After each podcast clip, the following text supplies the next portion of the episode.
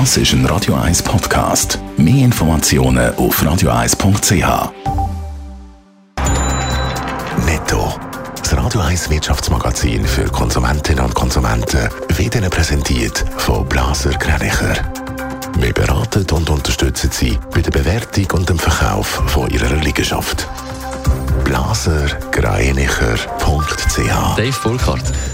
Im März hat die Arbeitslosigkeit in der Schweiz leicht abgenommen. Laut dem Staatssekretariat für Wirtschaft SECO sind Ende März bei den regionalen Arbeitsvermittlungszentren knapp 93.000 Arbeitslose eingeschrieben gewesen. Das sind rund 5.700 weniger als im Februar. Die Arbeitslosenquote sinkt damit von 2,1 auf 2 Prozent.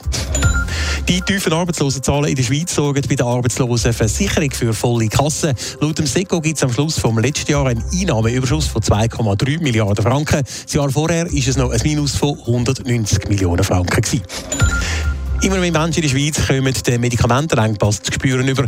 Laut einer Comparis-Umfrage hat ein Viertel der Befragten angegeben, dass sie entweder selber oder ein anderes Haushaltsmitglied davon betroffen waren. Bei Familien mit Kind ist es sogar ein Drittel.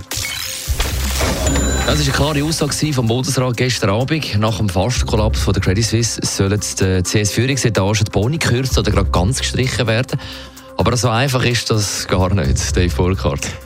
Ja, der Bundesrat der nimmt ja nicht nur die allerobersten CS-Kader ins Visier, sondern rund 1000 CS-Angestellte. Geht es nach dem Bundesrat, wird der Geschäftsleitung der Bonus ganz gestrichen. Der Führungsebene 1 darunter äh, um die Hälfte gekürzt. Die dritthöchste Führungsebene die soll noch drei Viertel vom eigentlichen Bonus überkommen. Wenn die Boni allerdings schon auszahlt sind, kann der Bund selber die aber nicht zurückfordern, wie der Bankenrechtsexperte Peter V. Kunz gegenüber SRF sagt. Weil die Banker der CS, um die es geht, das sind nicht Bundesangestellte, sondern Angestellte der Credit Suisse.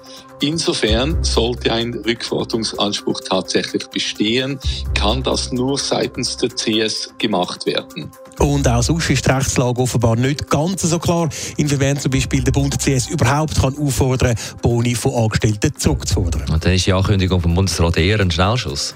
Der Peter V. Kunz der bezeichnet es zumindest einmal ein bisschen so. Es stecke aber gerade auch mit Blick auf die außerordentliche Session zur CS im Parlament nach der Ostern wahrscheinlich ziemlich viel Kalkül dahinter vom Bundesrat. Und zwar dahingehend, dass man die politische Diskussion ein bisschen vorsorglich abzufäden versucht.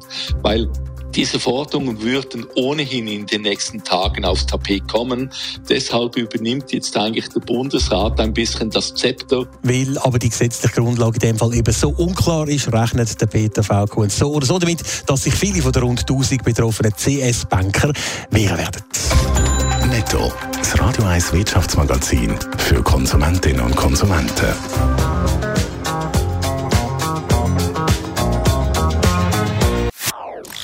Das ist ein Radio 1 Podcast. Mehr Informationen auf radio1.ch.